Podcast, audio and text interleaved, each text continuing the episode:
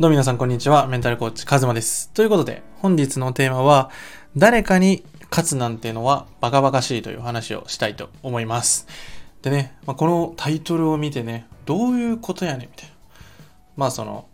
他人と比較しない方法とか、そういうのもね、あの、スタンダード FM ではあるので、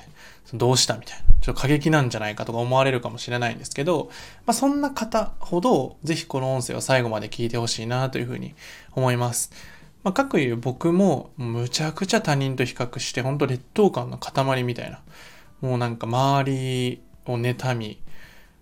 羨ましいんで自分なんてみたいな自己否定してた過去があるのでその他人と比較してしまう人の気持ちだったりこうこいつらに勝ちたい例えば僕だったら大学受験失敗した時にそのうまくいった同級生見返したいとかあの大学に行った人たちよりも稼いでやるとかそういうのを思ってたんですよ。で実際にクライアントの方だったりとか体験セッションを受けられる方の質問でもそのどうしても他人と比較してしまうとか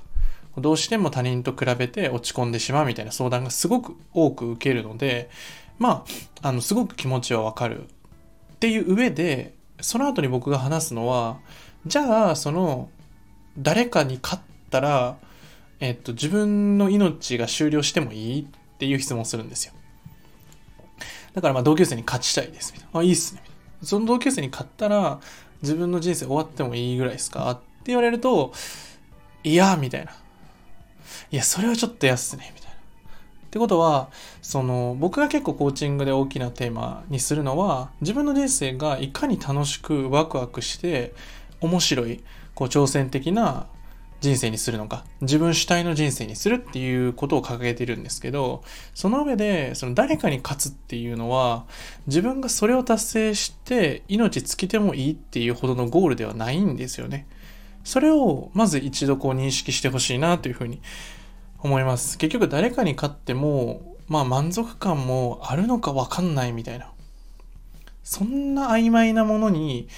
多くの時間を費やしてそれこそ何十年とか使って誰か見返して何が得れるんかなってそれやったら自分の人生が面白くなるとか自分がワクワクするような人生に対して命とかエネルギーとか全てのものを投下した方がおもろいよねっていうのが僕の考えなんですよね。でもその他人とどうしても比較しちゃうっていう時はどうしたらいいのかっていうとあのまず大事なのは、その、合わない環境にいないっていうことがまず一つ目ですね。その、なんか、なんだろうな。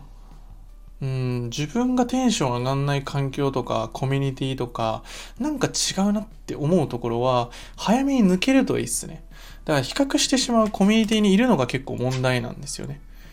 うん。で、それを自分で解決しようとか解決し、したいけどできないとか、そういうので別に悩まなくていいんですよね。だってそもそも比較するとか、その先ないやんっていう概念をインストールした方が早くて。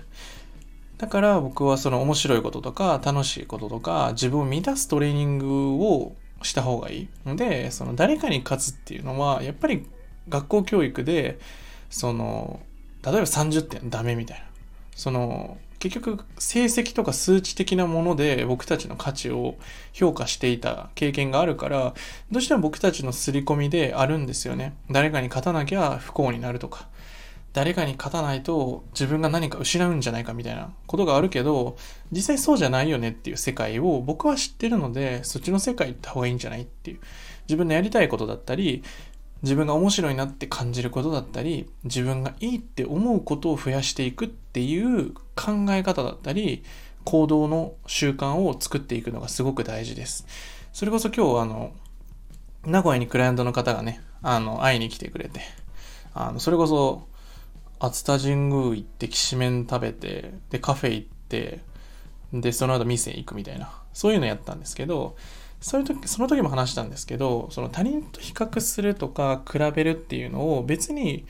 その自分で悪いこと認識もそもそもしなくていいと。そういうふうに植え付けられてるだけだからああでも他人と比較するのはバカバカしいよねって思っておけばいい。それをなんか他人と比較する自分を変えなきゃとか。そういうふうに自分を変えようとすればするほど今の自分がダメなんだとか。今の自分のままじゃいけないんだっていう自己否定だったり罪悪感に駆られてしまうので他人と比較するっていうことは、その、植え付けられたものなんだよっていう。で、しかもそれは別に、そんなに怖くないよって。誰かに負けててもいいんじゃないって。それよりもこっちの方が面白くないとか、そういう自分にルールを徐々にトレーニングです。これも、やっぱり時間はかかります。慣れるっていうのなので、最初にまず気づくがあって、その後慣れる。で、それを僕のコーチングだったりとかやってるし、それこそ3月にまた中旬ぐらいにコミュニティ作ったりするので、そういうとこでぜひあの、挑戦するのって面白いなとか、あ、自分にもできるじゃんとか、そういうなんだろうな、ちょっとできたなっていう体感がむちゃくちゃ大事です。うん、誰かに勝つとかね、全然思んないので それよりも自分自身が面白いなとか楽しいなって思うものをこのせっかく生まれたのであれば、ピュアな気持ちで動くっていうのがすごい大事なので、ぜひその他人と比較するだったりとか、こう自分をね、否定したりとかするのもめちゃくちゃ気持ちわかります。僕も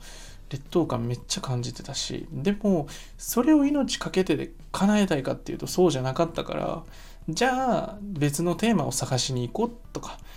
別のテーマで自分内省してみようとか、新たな視点で取り組むといいかなと思います。うん。そのスタンスなので、で、時間もかかるし、そんなに焦って変えなくてもいいので、まあストレスなんですけど、でも、自分がそう思っていることは、その、悪くないっていう認識を入れてあげるだけで、だいぶ楽になると思うので、ぜひね、あの、自分と比較するのってバカバカしいなって思った方は、あの、じゃあ、これから人生何しようかなっていう視点に切り替えてワクワクする世界だったりとかイメージを膨らましてみてください。本当にね、これだけで人生めっちゃ楽しくなるので、うん、やっぱりみんなどこかこう自分の社会とか常識とか世間とかそういうルールに無意識のうちに従ってしまってだから僕たちは誰かに勝ち続けないといけないっていう認識があるんですけど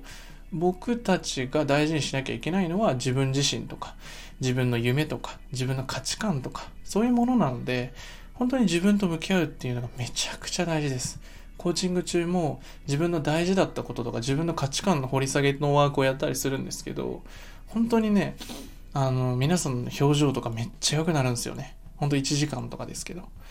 うん、だから、ぜひ、あの、自分が今そういう悩みとかを持っているのであれば、下の概要欄の公式 LINE から音声とか聞いていただいたりとか、それこそ僕の体験セッションを受けてみたい方は LINE で送っていただいたりとか、それこそ3月中旬にまたコミュニティやったりするので、